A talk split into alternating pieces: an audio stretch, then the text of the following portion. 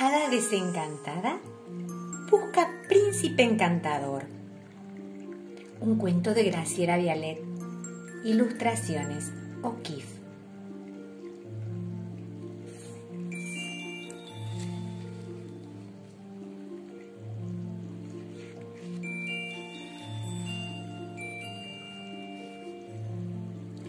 En este cuento algunas cosas no funcionan nada bien. Por ejemplo, las brujas eran bellas y buenas, pero las hadas un verdadero mamarracho. Pobre la mamá de Esmeregilda. Había soñado tanto con tener una niña preciosa, dulce y generosa. Va, un hada como Dios manda y vino a nacer justo en este cuento donde todo es como no es.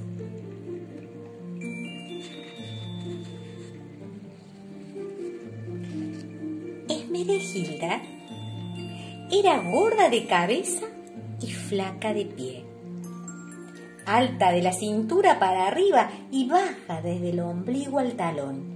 Tenía cejas finitas y pelo grueso como un cordón.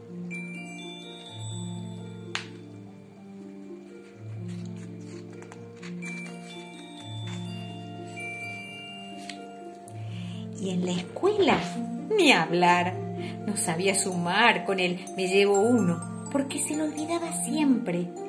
Tampoco le salía el rulito de la O y para colmo de males le daban ganas de hacer pis siempre antes de la hora del recreo. Todas las calamidades juntas, eso era Esmeregilda.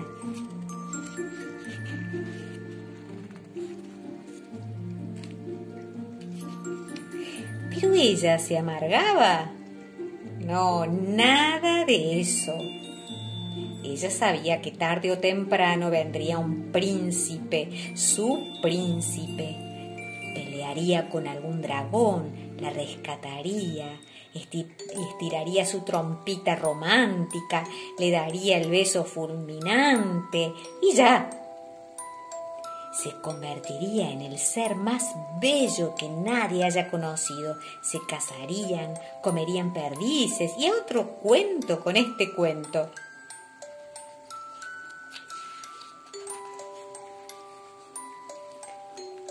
Un día, su mamá le contó aquel viejo cuento del príncipe encantado, el que fue convertido por una bruja en sapo y que solo volvió a ser humano cuando lo besó una princesa. ¿Para qué?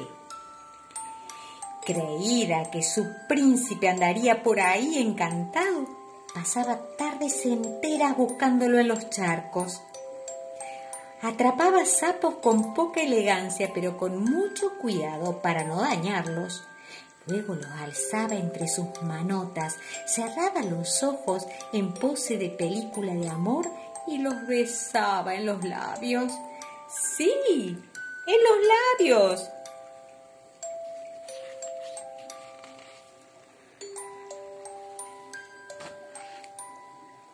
Los sapos saltaban despacio pavoridos de su cara. Algunos hacían cruac, puaj, cruac, cruac, cruac, cruac, puaj. A tal punto los atormentó que el SSU, el Sindicato de Sapos Unidos, organizó una manifestación sobre el vado para protestar contra Esmeregilda. Basta, basta de perseguir sapos. No más besos.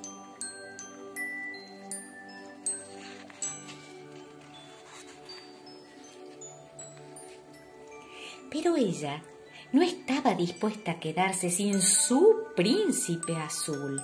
No, señor. Fue entonces que se le ocurrió colgar esos cartelitos en todos los negocios y postes del pueblo que decían Hada desencantada busca príncipe encantador para besar en la boca y ser bella como una flor.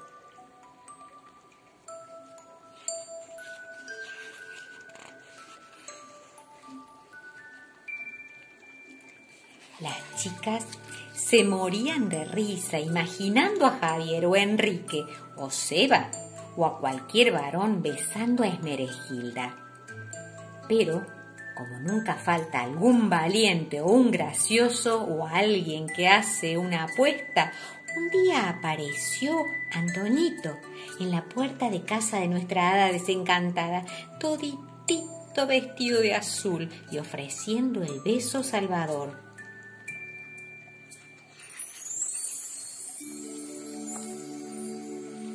¿Y qué pasó?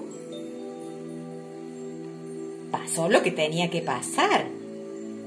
Esmerejilda se abalanzó sobre Antoñito y lo besó.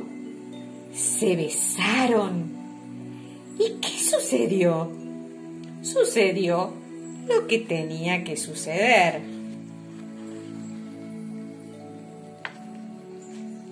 Nada absolutamente nada.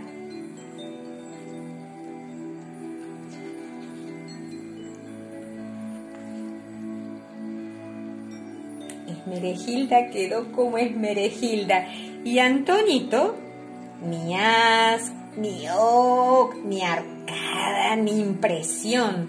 Es más, hasta le gustó, como a todo el mundo porque los besos son románticos y hacen cosquillas en el ombligo. Y él era un chico y ella una chica, una chica valiente, ni miedo a los sapos tenía.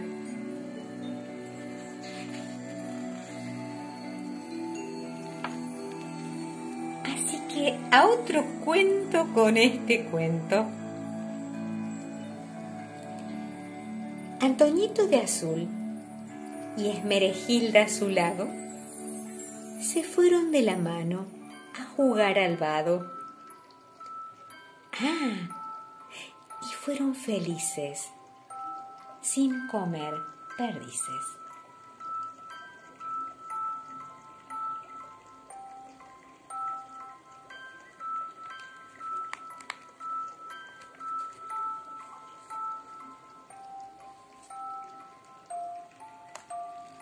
Hada desencantada busca príncipe encantador.